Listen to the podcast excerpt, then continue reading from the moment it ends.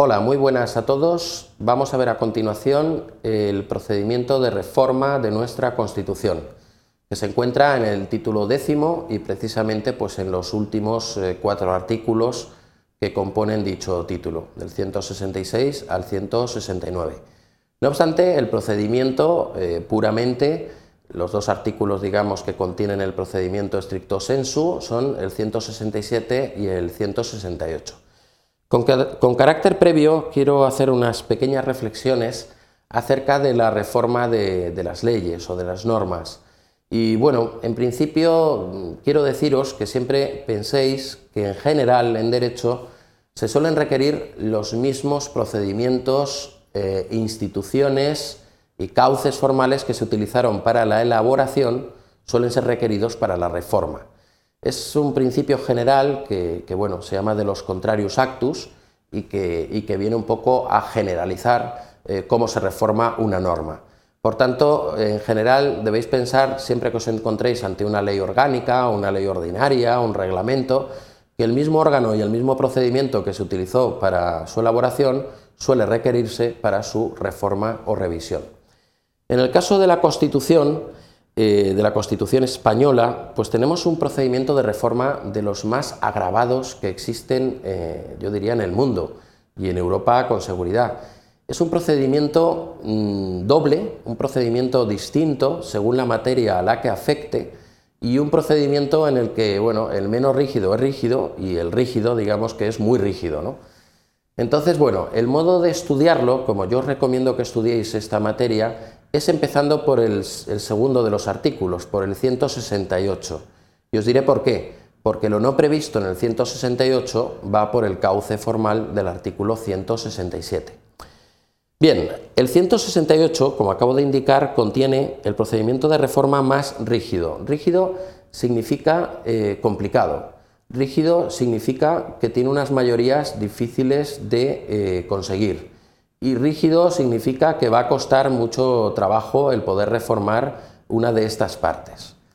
El artículo 168 empieza haciendo una mención a aquellas materias que requieren de este procedimiento eh, más rígido.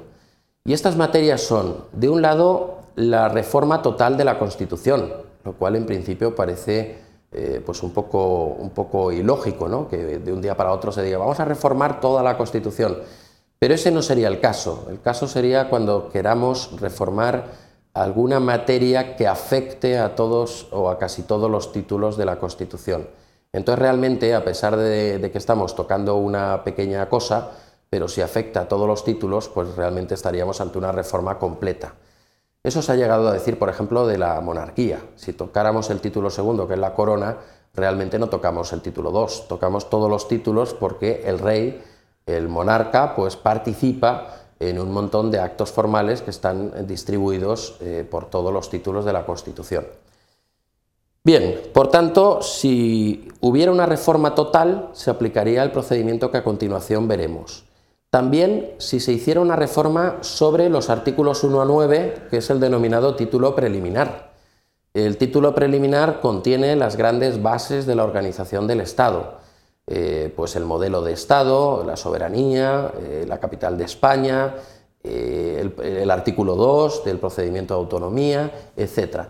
Por tanto, si tocásemos alguno de estos artículos y deseásemos reformarlo, tendríamos que acudir a este procedimiento también más complicado.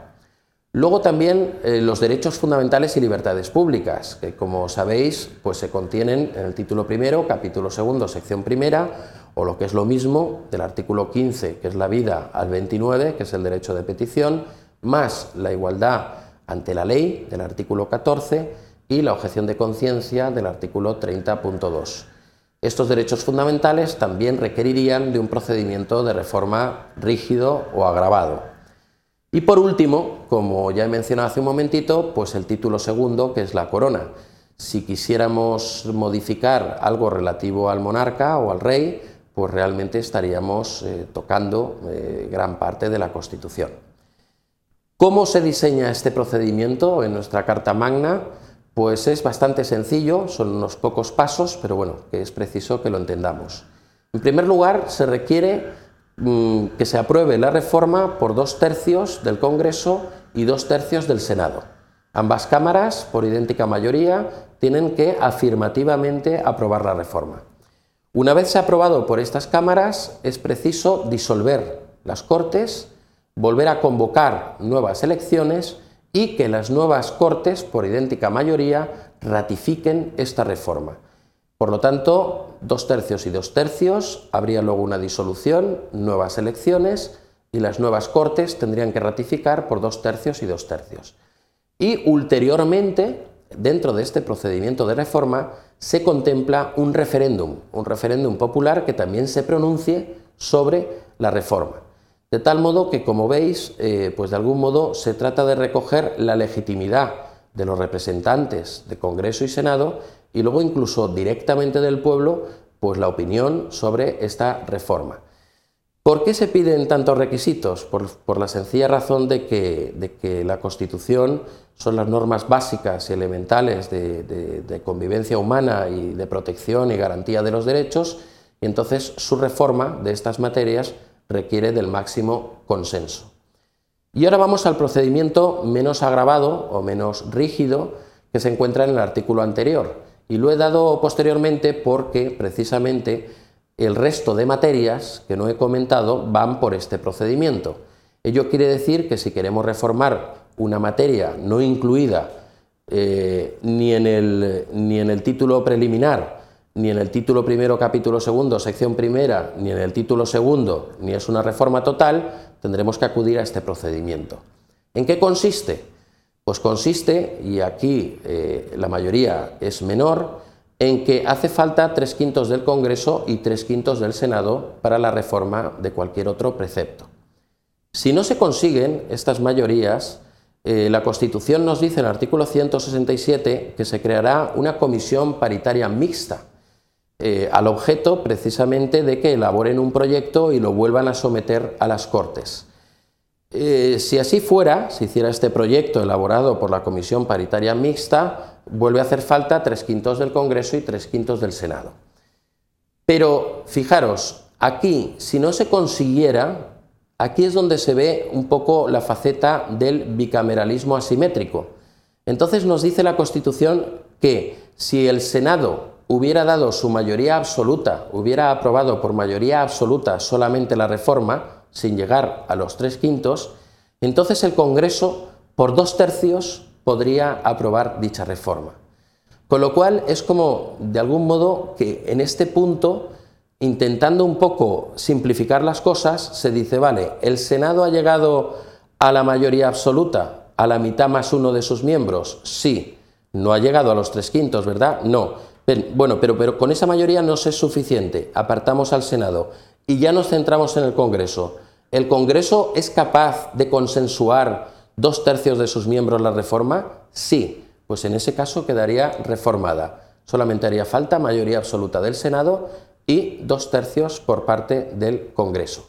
Y luego, en cuanto al referéndum, que era el siguiente requisito que hacía falta en el artículo 168, Aquí es potestativo, en el 167, no es obligatorio, y nos dice literalmente la Constitución que en el plazo de 15 días, si lo solicitase una décima parte de cualquiera de las cámaras, se, podría convocar un referéndum.